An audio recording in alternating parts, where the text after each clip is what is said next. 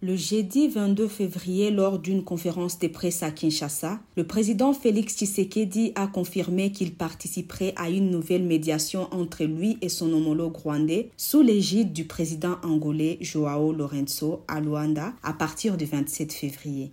Cette affirmation fait suite au mini-sommet extraordinaire sur la sécurité dans l'Est de la République démocratique du Congo, en marge du 37e sommet des chefs d'État de l'Union africaine tenue les 17 et 18 février à Addis Abeba en Éthiopie.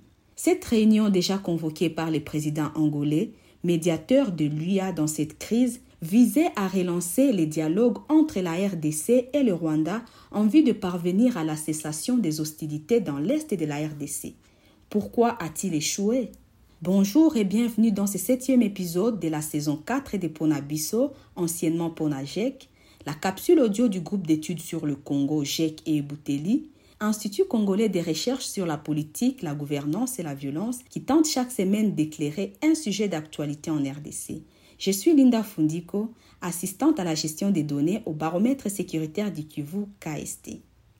Le président Félix Tshisekedi et ses homologues Paul Kagame du Rwanda, Cyril Ramaphosa de l'Afrique du Sud, William Ruto du Kenya ont participé au mini-sommet d'Addis Abeba. Cependant, dans un climat glacé, le médiateur a été contraint d'interrompre la réunion une heure à peine après son ouverture suite à l'escalade verbale entre le président congolais et son homologue rwandais.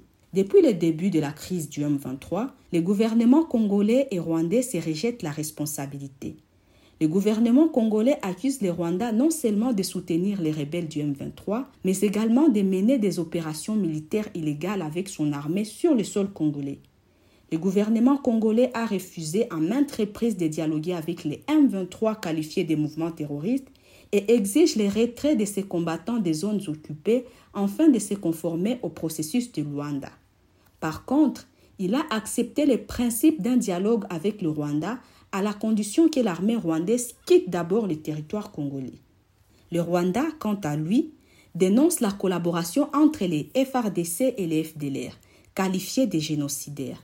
Il appelle à un dialogue entre les mouvements congolais et les M23 et s'est opposé à tout soutien de la MONUSCO à la Samir RDC, la nouvelle force de la SADEC qui conforte selon lui la position du gouvernement congolais dans la voie militaire.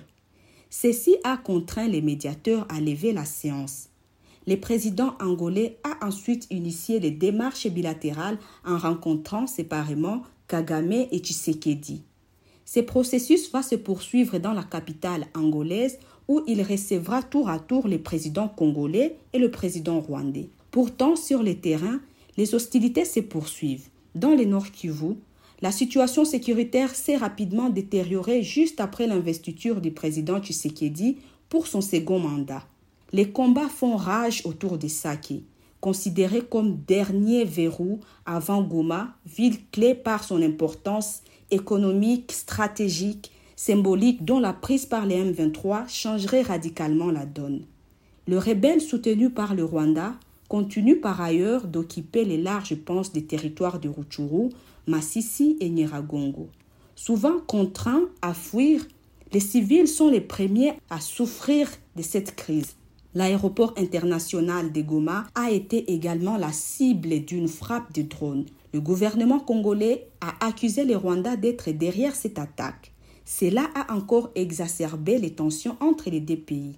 Renouer les dialogues entre les Rwandais et la RDC permettrait de faire diminuer la pression et de faire reculer les spectres tant redoutés d'une nouvelle guerre directe entre États de la région. Cependant, cela ne serait qu'une étape dans la résolution du conflit lié au M23. En attendant, vous pouvez recevoir Ponabiso chaque vendredi sur votre téléphone en envoyant Ebouteli ou GEC par WhatsApp au plus 243 89 41 10 542. À très bientôt.